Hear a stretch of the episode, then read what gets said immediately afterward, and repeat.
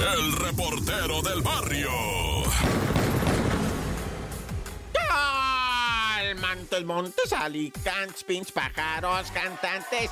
Esto es lo que viene siendo en sí en sí el show de la mejor 97.7. Hay un perrito atropellado por el metro. No se entiende, ¿verdad? Bueno, pues es que de repente por algún lado se cuelan los perritos, los lomitos, ¿verdad? Los mejores amigos del hombre. A veces bajan por las escaleras, se van al andén. Los policías se hacen, pues, ojo de hormiga, ¿verdad? Porque les da miedo que los vayan a morder. Y luego esos perritos se bajan a los andenes porque la raza avienta comida, avientan panes, avientan cochinero y los perritos a veces por eso andan en los andenes. Bueno, ¿qué te cuento? Que pasó el tren, atropella a uno, le amputa las cuatro patas y queda vivo el perrito. O sea, qué tragediona. Queda vivo el perrito, cortan el servicio, lo llevan al nosocomio para tratar de rescatarlo, de mantenerlo con vida, pero ahí fue donde muere el perrito, ¿verdad? Y todo esto sin gracias a Dios, un accidente, pero sí un frenón en el metro que bueno,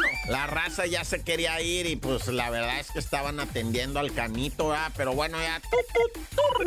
En Nuevo León con tres disparos de arma de fuego en el rostro fue encontrado un masculino, ¿verdad? Allá en la colonia Paraje San José en Monterrey. Un terror allá con esto de las matazones y con los balazos y que... Es que Monterrey, o sea, todo Nuevo León de repente se prende y se baja, se prende y se baja. Está como Tijuana, que andaban quemando las esas smoke shop, ¿no? Las tiendas donde venden pues supuestamente sustancia, ¿no? Pero no venden porque pues está prohibido, pero venden, no, no sé qué venden, pero ya les cayeron ahí encima y les quemaron cinco tiendas.